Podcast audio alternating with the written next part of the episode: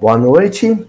Vamos iniciar então mais um estudo do Evangelho de Mateus, um estudo minucioso que a gente realiza, né? Ah, estamos no capítulo 13 ainda do Evangelho de Mateus, naquela parábola né, icônica do joio e do trigo. Iniciamos, abrimos o estudo dessa passagem discutindo a noção de bem e mal, discutimos a questão da nossa relação do, com o outro, sabendo que existe um processo de semeadura recíproco, né? nós semeamos na mesma medida em que somos semeados, e que existem duas categorias de sementes. Uma representada pelo trigo, que é a ideia sã, a ideia saudável, a ideia positiva, a ideia elevada, e uma que é representada pelo joio, que é a ideia malsã, a ideia enfermiça, a ideia infeliz, a ideia negativa. Né?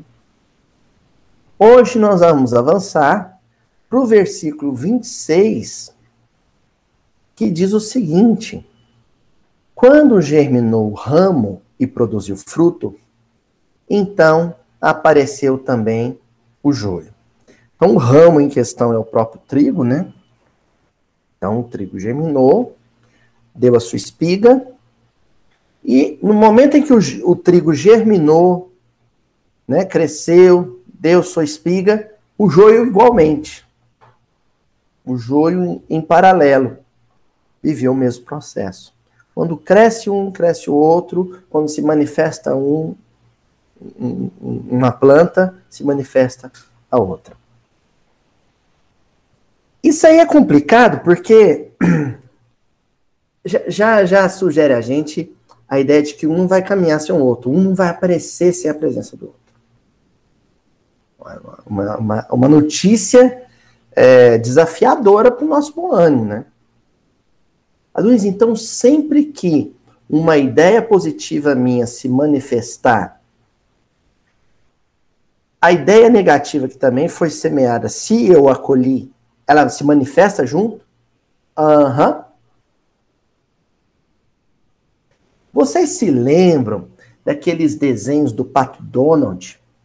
Tinha um desenho do Pato Donald que ficava no, no ombrinho do Pato Donald assim. Um Donald com asinha, que era o anjinho, e um outro Donald que era com chifrinho, que era o, o capetinha. Lembram disso? E os dois ficavam lá.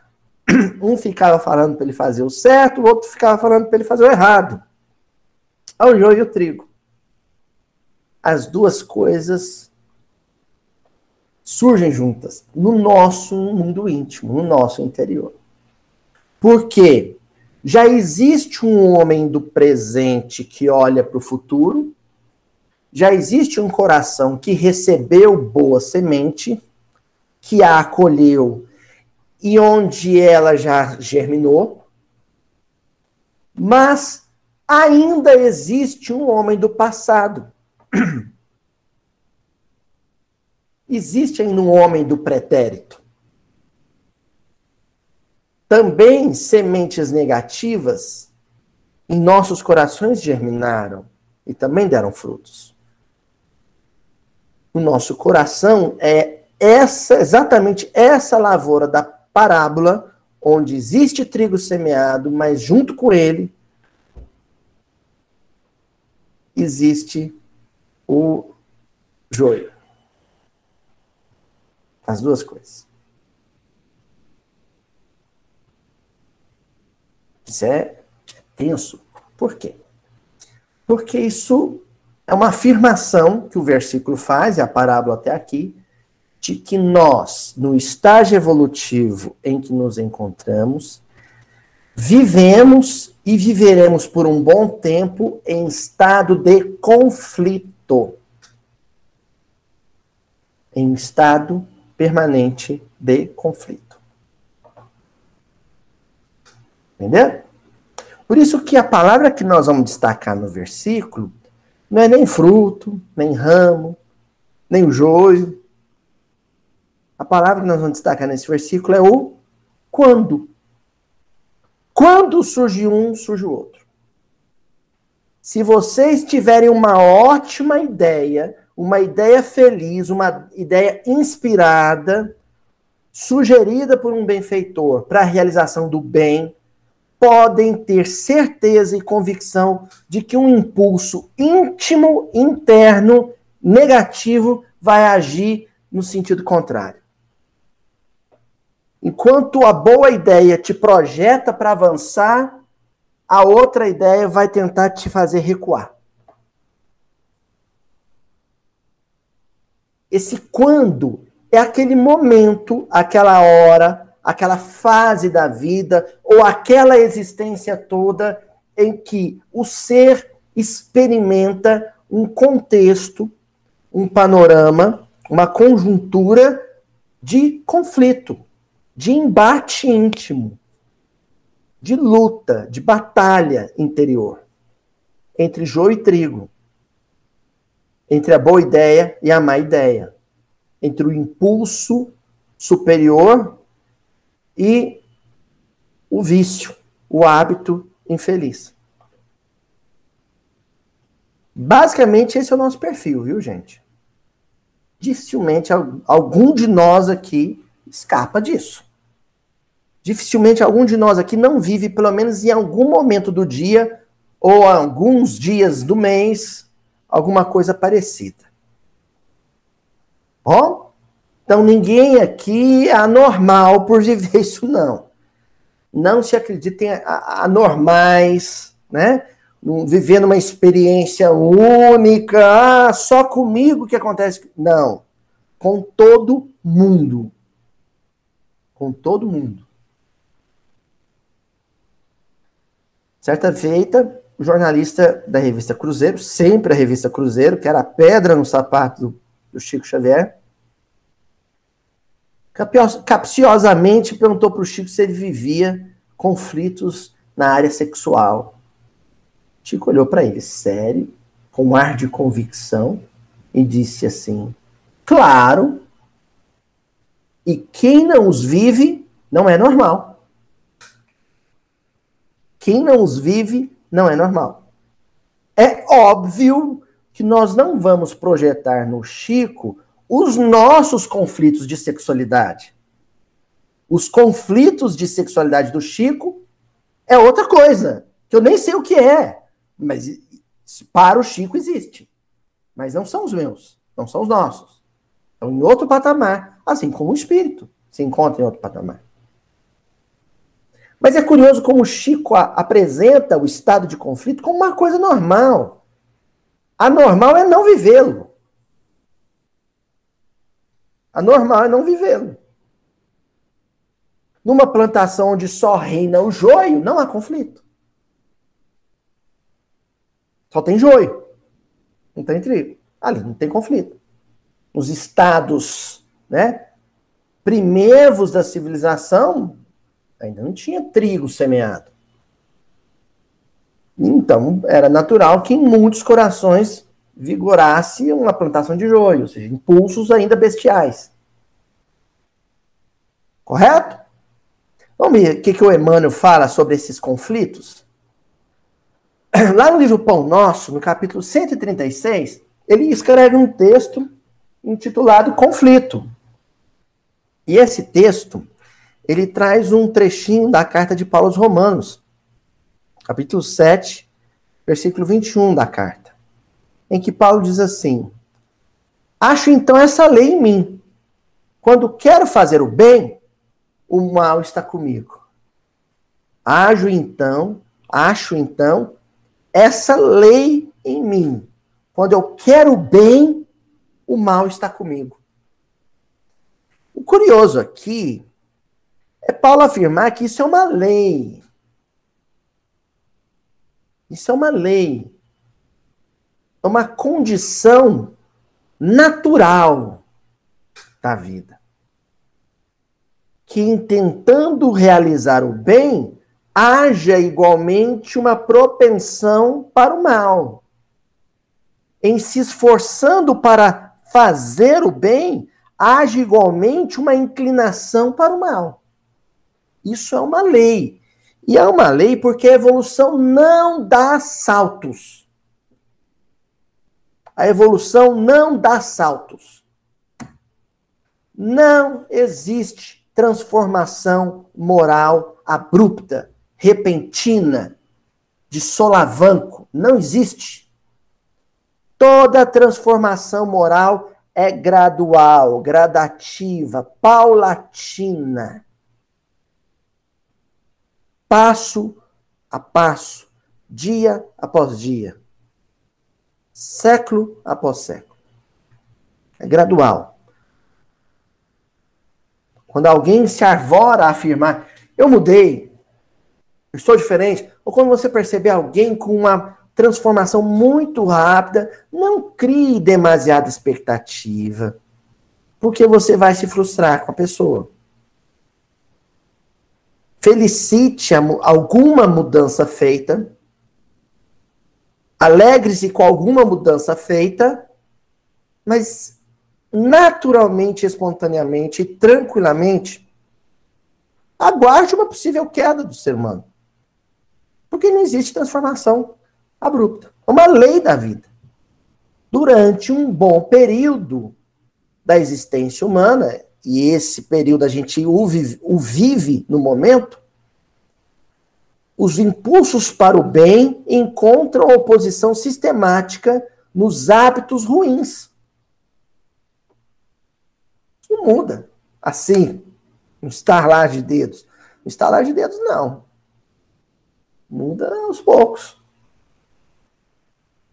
Por isso que o Emmanuel vai começar esse comentário dizendo assim: os discípulos sinceros do Evangelho, olha, discípulos sinceros do Evangelho, a maneira de Paulo de Tarso, encontram um grande conflito na própria natureza. Quer dizer, nós estamos falando de Paulo. Foram 30 anos de conflito. Aloysio, quando é que iniciaram os conflitos de Paulo de Tarso? Na estrada de Damasco. Ou antes, no martírio de Estevão. Ali se instaurou o conflito. E esse conflito só foi dirimido, ele, sabe, ele só foi executado na decapitação dele, se não me engano, na, na, na Via Ápia, né? Em Roma, ou Aventina, não me lembro. Só com desencarne. Ali, ó, naquele momento, no final do Polistevão, quando Jesus abre os braços, fala, vem, ali, ali cessa o conflito. Foram 30 anos de conflito. E a gente não quer passar uma noite de conflito. Uma noite mal dormida, que a gente acorda amarrotado, né? Com a cara amassada, cabelo assim, ó. Que a gente quase assim, nossa, que ressaca. Passei a noite toda em claro, pensando no que eu fiz, ou pensando no que eu quero fazer, se aquilo é certo ou errado, eu tenho vontade de fazer isso, mas alguma coisa me diz que isso é errado, ou então eu tenho fazer, vontade de fazer aquilo e alguma coisa me diz que isso é certo, mas pode ser que não seja. Jesus lidou com discípulos que viviam em permanente conflito. E eu não quero viver conflito. Natural. Natural que seja assim.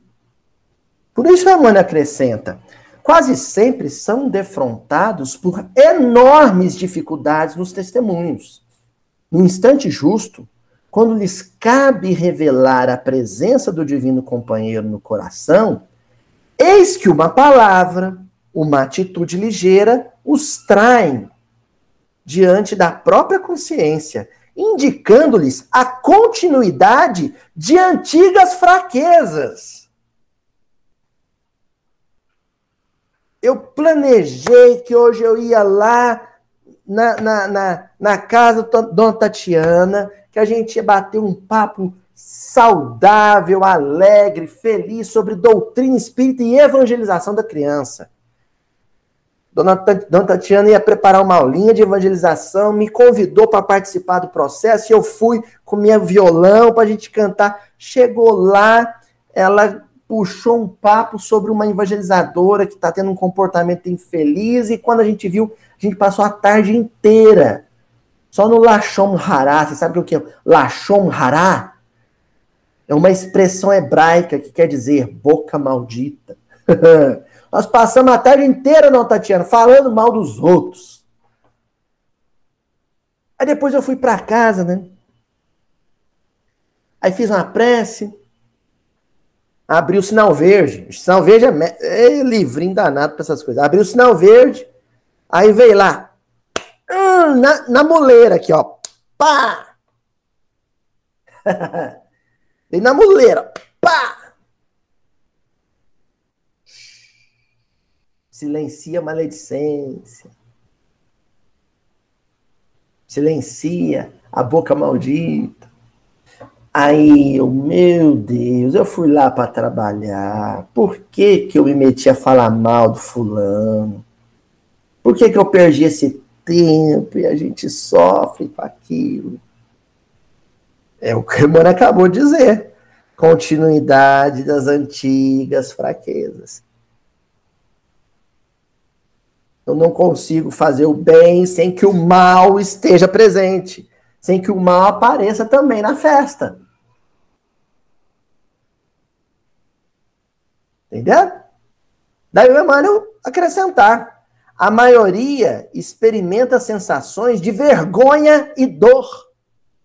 Vergonha e dor. Quem aqui já sentiu vergonha e dor de uma coisa feia que fez? Quando estava querendo fazer uma coisa boa, Eu procurei a casa espírita para fazer uma coisa boa, mas aí acabei fazendo uma coisa feia.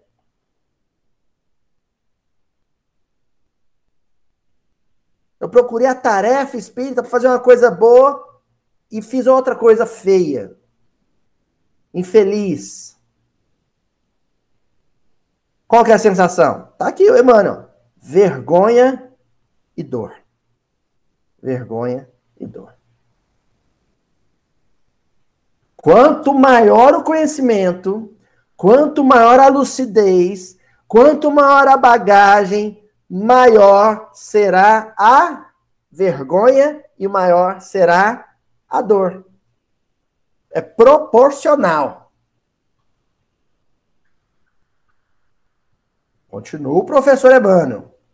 Alguns atribuem as quedas a influenciação de espíritos maléficos e geralmente procuram o inimigo no plano exterior, fora, quando deveriam sanar em si mesmos a causa indesejável de sintonia com o mal.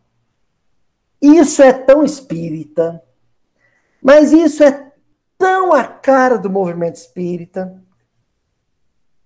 Por que, que eu falei besteira? Por que, que eu fiz besteira? Porque foi a influência de espíritos maléficos. Porque, justamente porque eu sou um grande tarefeiro, é que eu sou muito assediado. É as trevas. Grandes tarefeiros são muito assediados. Eu não estava eu não em mim. Fulano, você me desculpa, é que aquele dia eu acordei sentindo a presença negativa dos espíritos e eles me induziram aquilo. Isso não é a cara do movimento espírita? Essa desculpinha sem vergonha, esfarrapada, não é a nossa cara? Você é grosseiro com os outros, mal educado com os outros, estúpido com os outros, foram as entidades malignas. Vão rezar, vão rezar porque eu estou sentindo a presença aqui no cangote, o bafo da maldade aqui no cangote. A nossa cara é isso. Não é? Vamos ver o que o Emmanuel fala disso? Ó. Antes eu vou comentar. Eu acho que muitos dos, dos espíritos desencarnados, mal intencionados, em muitas ocasiões, eles olham para a gente e falam assim: que ator Ô meu, não é comigo não, tô aqui no meu quieto, ó. Né? Tô aqui sossegado, não fiz nada, é você. Acho que eles até se manifestam nos trabalhos, nas reuniões mediúnicas, dizendo assim: ó, oh, eu não aguento mais esse, esse, espírito aí, não, viu? Ele apronta, depois fala que fui eu que, que, que mandei ele aprontar. Não foi eu, não, viu? Quem vai em reunião mediúnica? Rola uns lances desses, não rola? Não acontece? Chegar, ó, oh, ele tá falando que sou eu, não sou eu, não.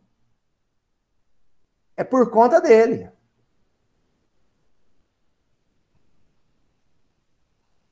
Agora vamos ao comentário do Leandro.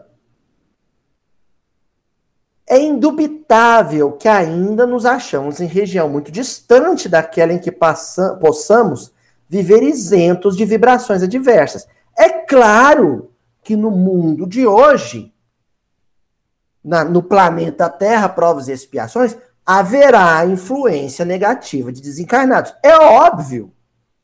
Mas ele completa. Quando deveriam sanar em si mesmo. Perdão. Todavia, é necessário verificar a observação de Paulo em nós próprios. Que tem influência negativa? Tem. Que existem espíritos desencarnados mal intencionados que sopram ideias negativas nos nossos ouvidos? Verdade. Mas falar que a culpa é deles não resolve o problema moral de ninguém. Jogar responsabilidade nas costas dos encarnados não vai fazer ninguém evoluir. Fui eu.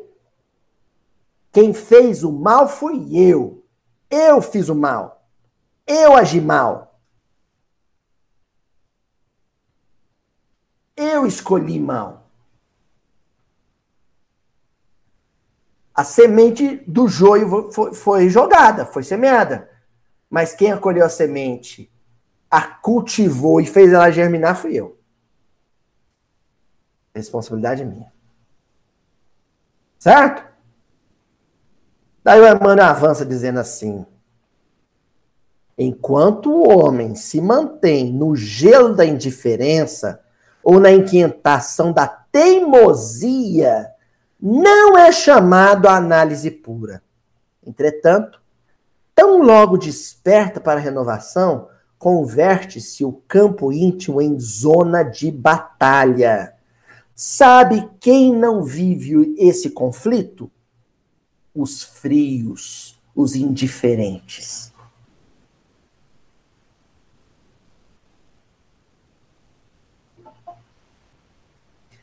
Cristão que é cristão termina uma reunião de miudinho com a cabeça quente, a mil. Cristão que é cristão termina um estudo como esse nosso, com o coração apertadinho assim, assim, hum, só não sente essa dorzinha produtiva, salutar, os frios e os indiferentes.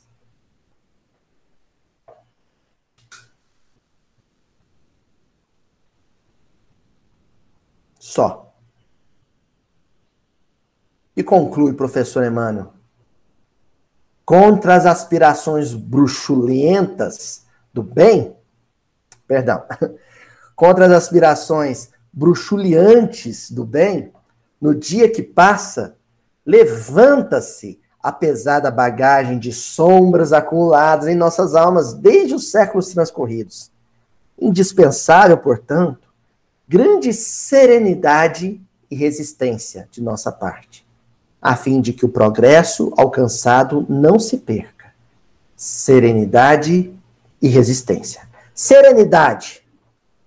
Eu não sou o único a sofrer com esse conflito. Não é a primeira vez que eu passo por uma situação de conflito e nem será a última. É normal, é natural e é bom que isso aconteça. É útil que isso aconteça. Isso é serenidade. Aí você fica sereno. Você fica plácido, fica calmo. Com a cabeça no lugar, com o pé no chão. Sabe? Vai passar. Vai passar. Está acontecendo porque eu estou desperto. Porque eu já sei alguma coisa de evangelho. E resistência. Eu tenho que tomar cuidado para não reconhecer que de repente o conflito acabou não porque o bem venceu, mas porque o mal triunfou.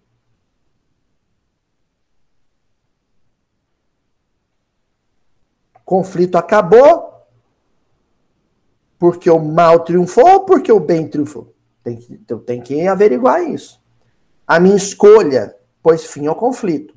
Mas em que sentido? No sentido negativo ou no sentido positivo? Entenderam? E fechamos essa lição com Emmanuel, dizendo assim: o Senhor concede-nos a claridade de hoje para esquecermos as trevas de ontem, preparando-nos para o amanhã no rumo da luz imperecível.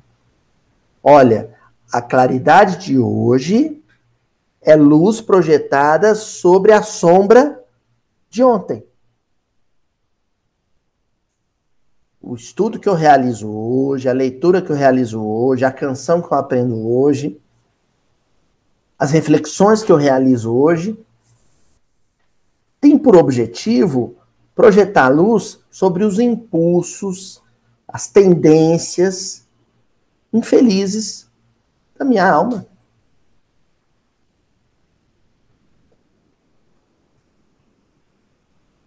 Se isso não acontecer, não tem conflito. Tem gente que prefere não ter conflito algum. Tem gente que prefere não ter conflito. Ah, não quero estudar esse negócio, esse estudo aí, não.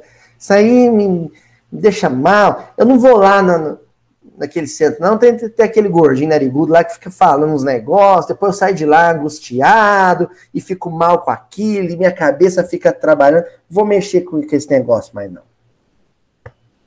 Vocês não fazem ideia do quanto o estudo do evangelho me angustia, me causa agonia. Aliás, a palavra agonia, né? O grego agonia, agonia vem do radical agon. Sabe o que quer dizer? Agon, luta. Os gregos utilizavam agonia quando se referia à luta de um ser vivo para não morrer. Agonia, né? Ele está agonizante, né? A luta para não perecer. Depois os, os romanos eles vão latinizar o termo e empregar especificamente o termo agonia nos combates de gladiadores.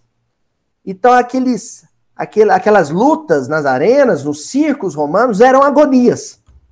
Ou seja, o gladiador lutando para não perecer, para não morrer. Então, vivemos um processo agônico, porque lutamos, estabelece em nós uma batalha, um combate íntimo, para que a consciência não pereça, não adormeça, não morra para que ela permaneça viva, ativa, vigorosa. Da agonia. Agonia positiva. Se você está em um processo de agonia, é sinal que você está lutando para não perecer. Está lutando para não tombar. É agonizante. É angustiante. É aflitivo. Então tá tudo certo. É por aí mesmo. Vamos agora para uma outra lição do Emmanuel, gente. Do livro Rumo Certo, capítulo 23, intitulada Autoaprimoramento. Autoaprimoramento. E o Emmanuel começa essa lição dizendo assim: Tanto quanto sustentamos confidências menos felizes com os outros, alimentamos aquelas do mesmo gênero de nós para nós mesmos. Às vezes a gente chega a falar sozinho. Dona Tatiana. Não é, Dona Tatiana? A gente chega ao ponto de falar sozinho. Do mesmo jeito que você procura um amigo muito querido, chama ele num canto, marca com ele num lugar isolado e fala: Ó, eu fiz um negócio horroroso e eu preciso desabafar com alguém. Eu preciso contar isso para alguém. Previamente, certamente você fez isso com você mesmo. As noites de insônia que eu já mencionei na reunião de hoje, é aqueles longos diálogos que nós realizamos com nós mesmos, né? São monólogos que se travessem de diálogos autoconscientes, né? Nós e a consciência, num bate-papo sinistro, agonizante. Você diz uma coisa para si, depois você mesmo rebate essa coisa e a gente fica naquele né, aquela, aquela vociferação interior que tem hora que a gente, ai, cala a boca. Você quer silêncio interior, né? Porque é esse processo de, de fala consigo mesmo. Eu não devia ter feito aquilo. Ah, não, mas ele mereceu. Ah, mas não é o certo, não é o que eu tenho estudado. Ah, mas é errar, é humano. É, mas eu estou num processo de aprimoramento. E fica, né? Ping-pong. Não é assim? Ah, e eu não sei como é que é? É lógico que eu sei. Estamos na luta. Estamos na luta. Aí o Emmanuel acrescenta: Como vencer os nossos conflitos interiores? Esse Emmanuel não quer nada, né? A pergunta que ele propõe: como vencer os nossos conflitos interiores? Como? De que modo eliminar as tendências menos construtivas que ainda nos caracterizam a individualidade? Indagamos-nos.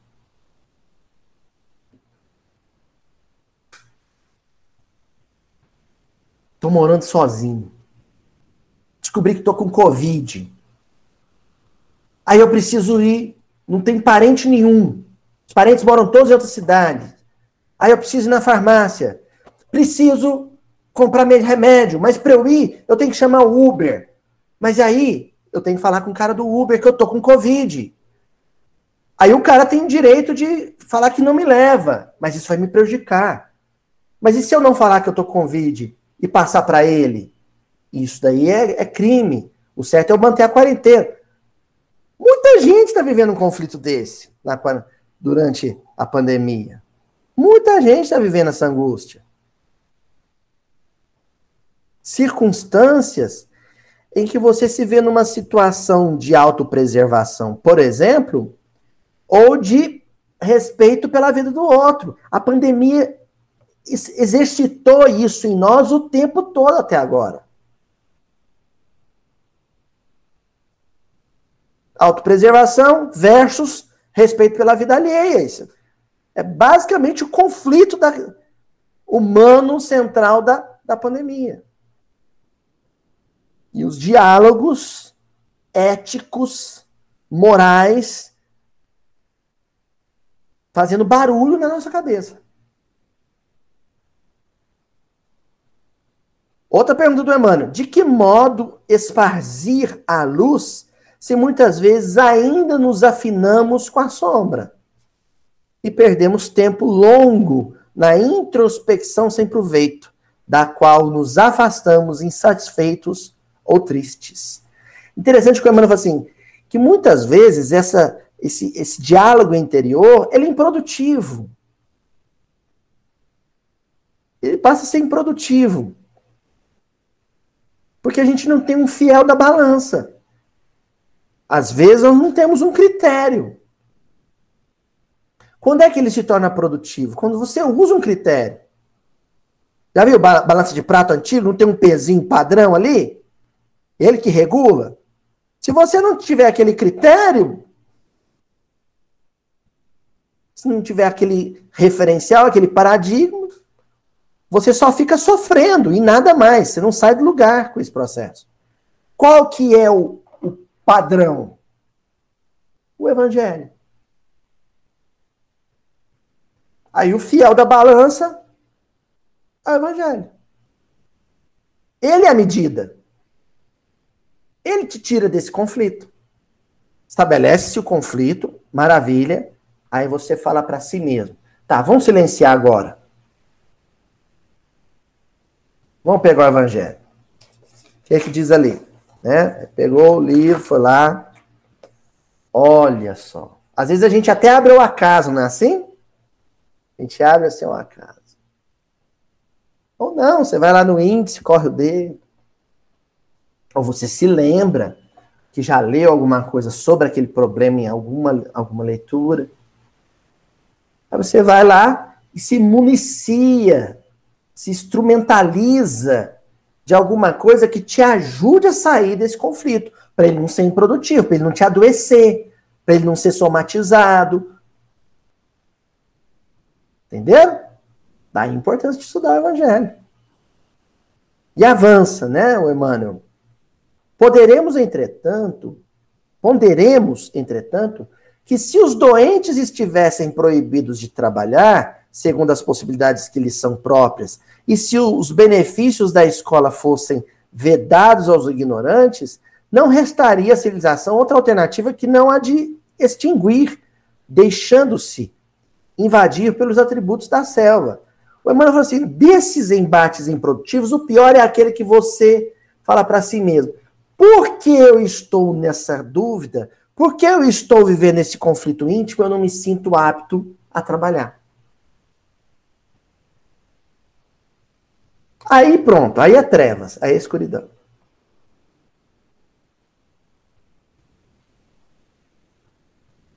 Ah, eu estou vivendo um conflito ético-moral terrível. Então eu vou me afastar das tarefas todas, porque por estar vivendo esse conflito, eu não me sinto suficientemente puro para fazer parte delas. Faz isso para você ver onde você vai parar. Ou na sarjeta, ou no hospital psiquiátrico.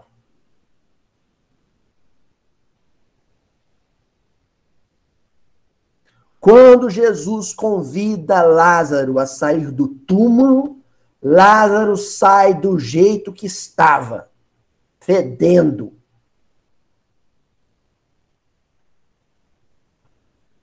Quando Jesus nos convidou às tarefas, nos convidou sabendo de todas as nossas dificuldades. Todas. Eu já fiz inúmeros miudinhos padecendo de conflitos ético-morais gravíssimos. Várias ocasiões. Eu vim para o miudinho com a cabeça a mil, vivendo dramas conscienciais graves. E eu falar uma coisa para vocês. Os episódios que eu gravei assim estão entre os melhores.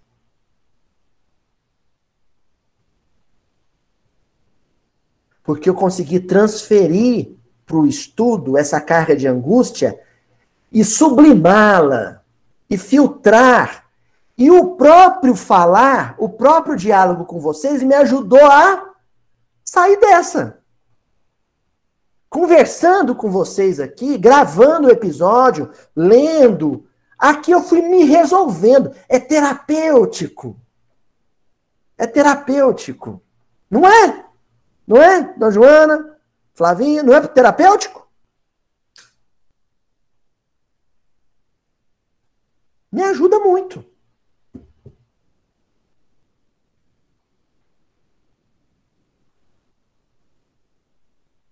É mesmo isso. Quais eram os conflitos? Inconfessáveis. Assunto meu com os espíritos. Todos nós temos conflitos que são inconfessáveis.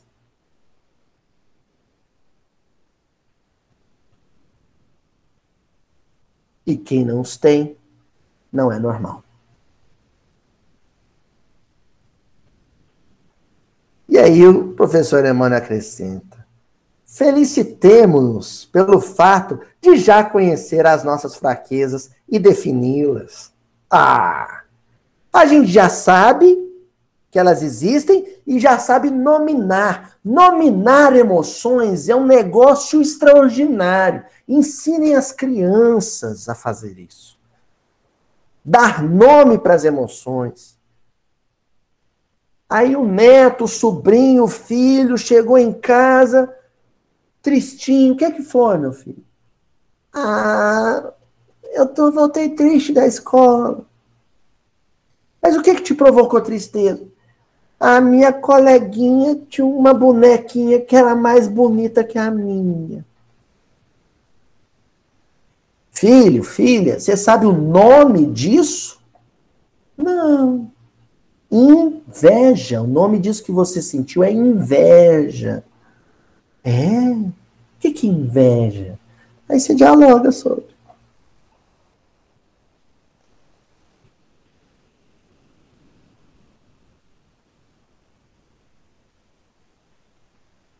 Fui para o centro espírita, levando uma cesta básica para doar.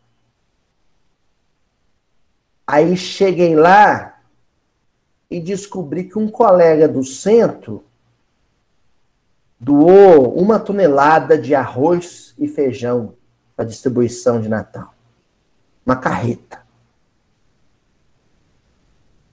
E eu peguei, nem desci com a cesta do carro, guardei ela. Assim, hum, já tem uma carreta, não precisa da minha cesta. Vou dar para quem precisa. Voltei para casa, olhei no espelho e falei para mim: oh, Isso não aconteceu, não, gente. Eu tô... Teatro. Cheguei em casa, olhei para o espelho, ou aproveitei uma videoconferência que nem essa, olhei no fundo dos meus olhos e falei assim: Aloísio, você sabe o nome disso que você sentiu? É inveja. Ser invejoso.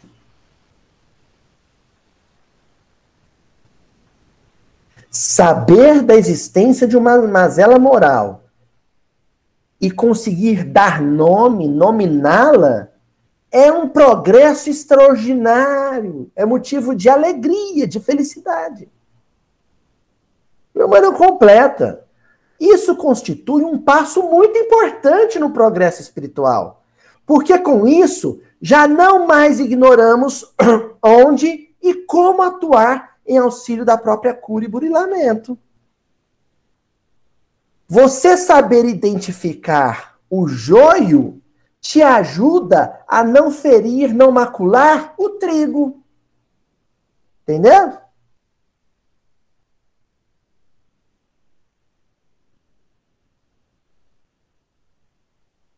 Você saber reconhecer o joio em si te ajuda a preservar o trigo, as qualidades boas.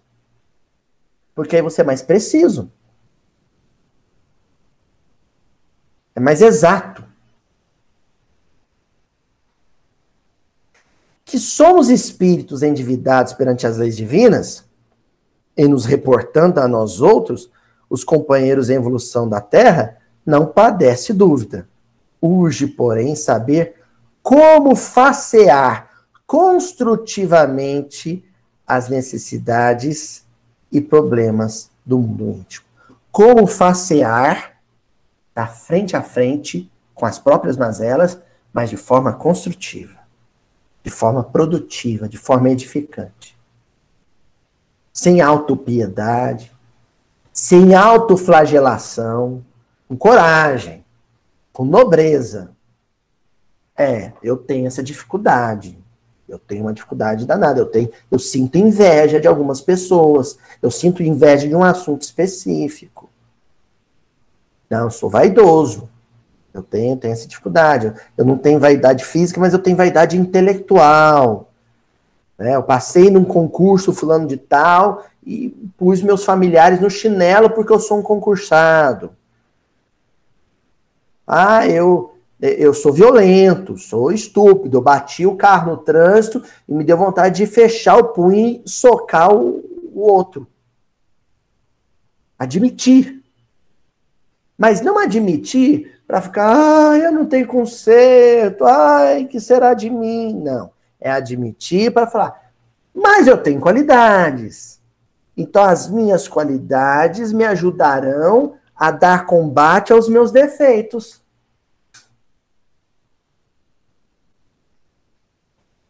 Completando Emmanuel. reconhecemos-nos falhos em nos referindo aos valores da alma ante a vida superior, mas abstenhamos-nos de chorar inutilmente no beco da autopiedade. Que incrível! Abstenhamos-nos de chorar inutilmente no beco da autopiedade. E o Emmanuel usa a expressão beco, é ótimo, porque o beco ele não tem né, uma outra, ele tem entrada, tem gente que fala assim, beco sem saída. Não, tem saídas, dá ré, né? Mas é no sentido de você entrou, mas não tem outro lugar para sair. A não ser recuar. A autopiedade é exatamente isso. Você entra num clima de autopiedade, você não, você não vai dar em lugar nenhum. A única possibilidade de você sair dessa é recuando. Saindo da autopiedade e assumindo a autorresponsabilidade. Que é diferente. Correto? Bom, agora nós estamos caminhando para o desfecho do estudo. E nós vamos fazer isso fazendo um estudo de caso, analisando um caso específico na história do cristianismo. Nós vamos analisar a negação de Pedro. Nenhum espírito da primeira hora, os tarefeiros da primeira hora, viveu um estado de conflito tão perene, tão ostensivo quanto Pedro, quanto Simão Pedro. Ele é um paradigma para se estudar, para se analisar. Porque ele viveu experiências que são muito comuns a todos nós que nós reconhecemos facilmente. Então nós vamos lá no livro Boa Nova, agora uma leitura de Humberto de Campos, no capítulo 26, intitulado A Negação de Pedro. Ele descreve mais ou menos aquela cena da, da última ceia, né, do Seder de Páscoa, de Pêssar, Jesus e os discípulos, né, é, ceando, a véspera da Páscoa, ou abrindo a Páscoa. E aí acontece primeiro aquele episódio do lava-pés, né, da ablução comum, né, habitual, e Jesus se põe na posição de um escravo, de um servo, lavando os pés dos companheiros. Ele cinge a própria cintura como se um escravo fosse. Quando ele chega na figura de Pedro, Pedro fala: Eu não.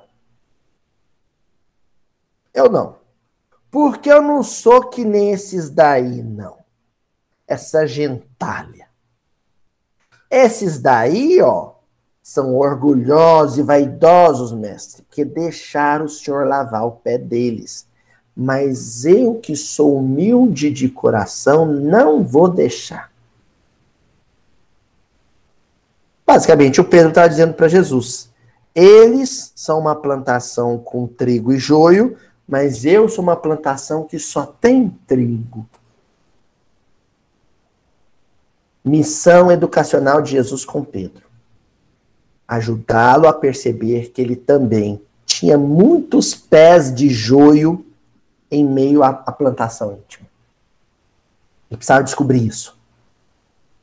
E aí Humberto Campos vai narrar esse processo de descoberta. Existe joio em mim. É uma descoberta. Vou dar nome a cada uma das espigas: inveja, vaidade, cólera, cobiça, preguiça. Bom, Humberto Campos, ele expõe uma primeira fala de Jesus, o Pedro, que é atordoante, gente.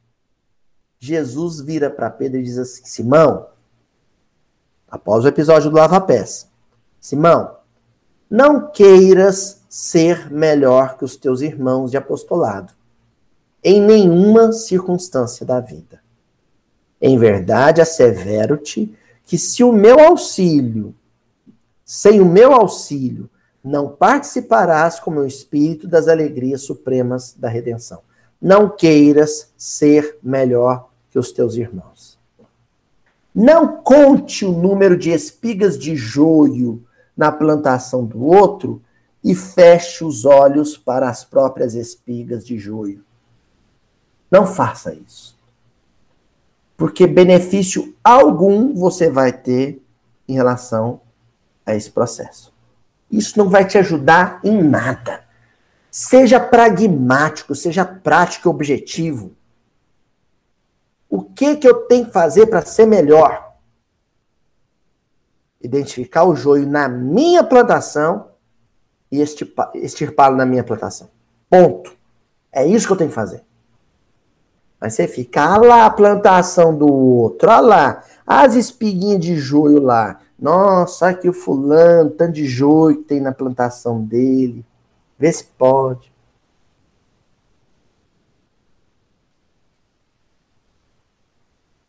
Em seguida, Jesus fala para Pedro assim: já, na, já nascei, hein? Já antevendo a negação. Aproxima-se a hora do meu derradeiro testemunho. Sei por antecipação que todos vós estareis dispersados nesse instante supremo. Isso é uma ótima notícia para nós outros. Se Jesus escolheu um grupo seleto de 12 cooperadores diretos, está afirmando aqui nessa fala que os 12 eram plantações mistas, no coração de cada um dos 12 existia trigo, existia joio, então estou no páreo. Então tá tudo bem. Tem nada de errado comigo. Eu também tenho joio e trigo, como os discípulos tinham. Salve as devidas proporções. Né? O tempo que nos separa na evolução e o fato de que eles foram chamados diretamente por Jesus. Mas nós estamos nessa mesma circunstância. E acrescenta Jesus: Antes, porém, que eu parta, Quero deixar-vos um novo mandamento, o de amar-vos uns aos outros, como eu vos tenho amado. Que sejais conhecidos como meus discípulos, não pela superioridade no mundo, pela demonstração de poderes espirituais ou pelas vestes que envergueis na vida, mas pela revelação do amor com que vos amo, pela humildade que deverá ornar as vossas almas pela boa disposição do sacrifício próprio. Olha que coisa linda, né? Pela revelação do amor com que vos amo. O que vai diferenciar o coração cristão não é a ausência de joio, mas o esforço de amor para com o outro. Porque tem gente que tem defeitos, mas ama. Existem pessoas que têm um vício qualquer, por exemplo. Ah, olhe para a família de vocês. Tem aquele companheiro na família de vocês que tem um problema com alcoolismo, por exemplo, mas que é o mais generoso da família. Tem aquele companheiro que tem um problema com, com a questão dos tóxicos, né? Mas ele é o mais humilde da família. Tem um outro companheiro, tem um, um problema danado com a preguiça, é folgado, mas ele é, sabe, de, de um carinho, de uma gentileza com os irmãos. Porque às vezes a pessoa está vivendo conflitos numa determinada área, mas se concentra nesses conflitos e não nos conflitos dos outros. E o papo de Jesus com Pedro continua quando o Pedro teima com ele. Não, o senhor está enganado, mas eu sou só trigo. Eu sou trigo puro. 100% trigo. E Jesus diz para ele: Ainda não te encontras preparado para seguir-me. O testemunho é de sacrifício de extrema abnegação. E somente mais tarde entrarás na posse da fortaleza indispensável. O que, que Jesus está dizendo? Tenho que esperar o joio crescer também, para que fique claro, evidente o que, que é uma coisa e o que, que é outra. O tempo. Só o passar do tempo só o correr dos dias irá nos ajudar a identificar as mazelas íntimas. Existem impulsos em nós que são demasiadamente ocultos. E lá estão. E a gente não sabe que está lá. Com o tempo eles afloram. Por isso que a gente tem que ter, tomar cuidado com esse dedo assim, ó. Eu não sei o dia de amanhã. Eu não sei o que de repente vai florescer em mim que eu achei que estava que era inexistente. Só o passar do tempo nos dirá isso. Era o caso de Pedro. Pedro, a tua inquietação se faz credora de novos ensinamentos. A experiência te ensinará melhores conclusões, porque em verdade te afirmo que essa noite o galo não cantará sem que me tenhas negado por três vezes. Então é interessante Jesus já falar de três vezes, né? Porque a ressurreição dele aconteceu após três dias, a, a ressurreição, entre aspas, aconteceu após três dias. As estações do ano, né? Contém, sobretudo no hemisfério norte, contém lá três meses regulares. Então, esse, esse três representa um ciclo de amadurecimento. Existe um ciclo de amadurecimento. Todos nós precisamos de um tempo para sermos quem almejamos ser. De um prazo de aperfeiçoamento, de aprimoramento. E se é assim conosco, a gente não pode negar isso para ninguém.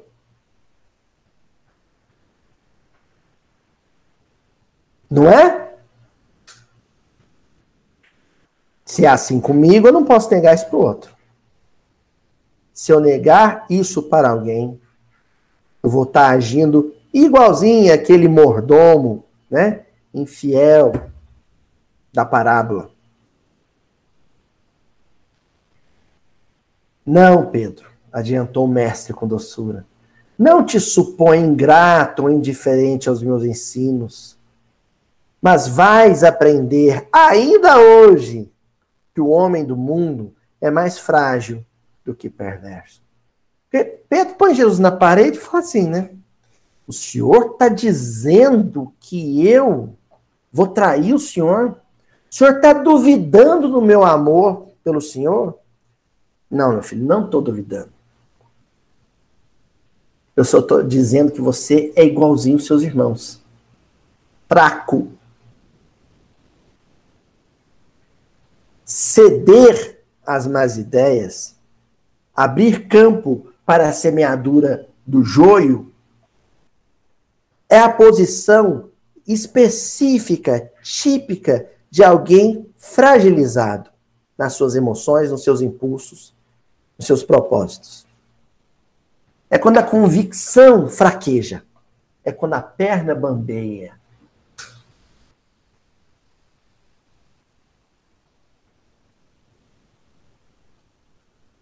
Fragilidade, sabe? É frágil, quebra. É o vasinho da abertura do miudinho. Sabe aquele vasinho da abertura, ô César? Na mãozinha? Por isso que posteriormente Paulo de Tarso vai afirmar. Somos tal e qual vasos de barro. Frágeis. Dá para trincar com pouco esforço. Continua o mestre, né? Aliás, continua a narrativa do Humberto Campos. Porque aí Jesus vai para o horto, Jesus é preso, ali Pedro já tem um primeiro gesto de fraqueza, porque ele fere o, o soldado do templo, né? Jesus é preso, levado para o calabouço. Pedro fica ali, vai atrás, vai seguindo a distância, fica ali no pátio, em volta da prisão. E alguns transeuntes, né? Palestina era um ovo, né? Ah, você não é o Pedro, não, amigo do, do Jesus? Você anda com Jesus, que a gente sabe. Você, você, você hospeda ele na sua casa com a sua sogra lá, com sua mulher, né? E vocês andam no mesmo barco, vocês são amigos. E o Pedrão, ah, eu nunca ouvi falar desse homem. Nem sei quem é.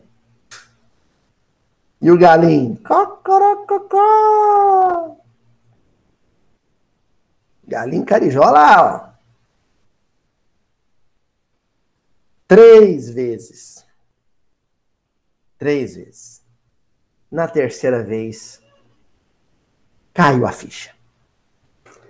Na terceira vez, o Pedro enxergou, olhou para a própria plantação e viu a quantidade de joio que tinha crescido junto com o trigo.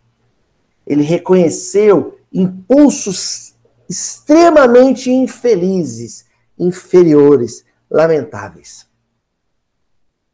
E se assustou consigo. Tomou um susto com a própria personalidade, com o próprio impulso. Ele não se supunha capaz de realizar aquilo. Isso é um, é um convite à nossa reflexão, porque às vezes a gente vai ser capaz de, de realizar alguma coisa na nossa vida que a gente, a priori, de cara limpa, aqui, ó, de boa, a gente não consegue nem suspeitar. E depois que você faz, você olha para si mesmo e fala assim: nossa, isso estava ali em mim, ali dentro, estava germinando ali em mim. Não dá para acreditar. Não estou me reconhecendo, a gente chega a dizer, né? Não estou me reconhecendo. Por isso que no casamento também, a gente casa com, com as pessoas, né? A gente deve casar sabendo, não, o outro tem defeitos. Eu estou casando pelo, pelo trigo que eu vislumbrei. Não pelo joio. Né? O joio eu vou ignorar, porque se eu tomar ele né, como valor, não casa. E se casa, separa. Então, o ideal, a orientação dos benfeitores é você se focar nas qualidades do outro. Porque se você ficar flertando com os defeitos do outro, casamento não dura, não. Certo? Avançando. Então vamos lá, vamos ver como é que ficou o Pedrão, né? Após a negação. Logo que pronunciou sua derradeira negativa, os galos da vizinhança cantaram em vozes estridentes, anunciando a madrugada. Então eu queria chamar a atenção aqui nessa fala do Humberto Campos para duas coisas. Primeiro, o galo da madrugada, madrugada cantando. É a sirene, é o sino dobrado, né? Da consciência. O galo representa o brado da consciência, o canto do galo. Né? É a consciência falando assim: você falhou. Olha o joio aí, gente. É o galo cantando. E o tal do galo canta anunciando a madrugada, e nós já conversamos a semana passada sobre a questão da madrugada, né? do período da noite, da escuridão. Ainda existe escuridão. O galo canta justamente naquele momento da madrugada em que a luz já está presente, mas as trevas ainda existem. É o nosso estudo hoje. Tem trigo, mas também tem joio. Ainda tem sombra, mas já tem luz. É a hora que o galo canta.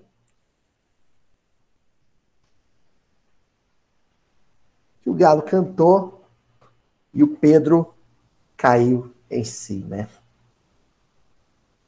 Olha, logo que pronunciou sua derradeira negativa, os galos da vizinhança cantaram em vozes estridentes, anunciando a madrugada, já tínhamos lido. E Pedro recordou as palavras do mestre e sentiu-se perturbado por infinita angústia. O que, que nós estudamos hoje no início? Angústia. O que, que se estabeleceu em Pedro? Conflito. Nossa, eu amo ele, eu amo Jesus, mas eu também tenho medo de morrer, tenho medo de ser preso, medo de ser torturado. Que conflito. Ser leal com um amigo ou me autopreservar. Que luta. Sou pai de família, né? Tenho minhas filhas para criar, mas ao mesmo tempo fiquei três anos do lado dele. Na hora H, na hora do testemunho, eu vou dar no pé. Ó. levantou-se cambaleante e, voltando-se instintivamente para a cela em que o mestre se achava prisioneiro, viu o semblante sereno de Jesus, a contemplá-lo atra através das grades singelas. Lembra quando eu disse para vocês que a, quando o conflito se estabelece, é Jesus que é o fiel da balança, né? É ele que vai desequilibrar a balança? Então, é como se cada vez que a gente vivesse esse conflito, Jesus olhasse para a gente assim, no olho. E a visão do Cristo, a visão interior do Cristo, te derruba. Te derruba no bom sentido, te faz cair em si e falar, nossa, não tem nem que pensar, tá? O caminho é esse. Continua. presa de indizível remorso, indizível remorso, o apóstolo retirou-se, envergonhado de si mesmo. Dando alguns passos, alcançou os muros exteriores, onde se deteve a chorar amargamente. Ele, que fora sempre homem ríspido e resoluto, exigente demais com os outros, né? Que condenara invariavelmente os transviados da verdade e do bem, que nunca conseguira perdoar as mulheres mais infelizes, ali se encontrava abatido como uma criança em face de sua própria falta. Abatido como uma criança, incrível, né? Começava a entender a razão de certas experiências dolorosas de seus irmãos em humanidade. Em seu espírito, como que desabrochava uma fonte de novas considerações pelos infortunados da vida desejava ansiosamente ajoelhar-se ante o Messias e suplicar-lhe perdão para que a queda, para a sua queda dolorosa. Então, essa descoberta em si da existência do joio, isso de Pedro tomar consciência de que ele também tinha sementes ruins no, no solo do seu coração, fez com que ele olhasse com mais generosidade, mais paciência e mais tolerância para os erros dos outros o pior infeliz. E aí, fechamos, né? Com Humberto Campos narrando, assim. Através do véu de lágrimas que lhe obscurecia os olhos, Simão Pedro experimentou uma visão consoladora e generosa. Figurou-se-lhe que o mestre vinha vê-lo em espírito na solidão da noite, trazendo nos lábios aquele mesmo sorriso sereno de todos os dias ante a emoção confortadora e divina. Pedro ajoelhou-se e murmurou: Senhor, perdoai-me. É, pronto. Quando a gente constata em si essas mazelas, esses impulsos infelizes, essas más tendências, o processo de desven desvencilhamento começa com um pedido de perdão franco, honesto para Jesus. Senhor, me perdoa. Me perdoa. Mas não é, sabe? Um, me perdoe e torne errar, não. É um, é um me perdoa e esforça-se para cumprir o vá e não peques mais. E fechamos. Mas nesse instante, nada mais viu na confusão de seus angustiados pensamentos.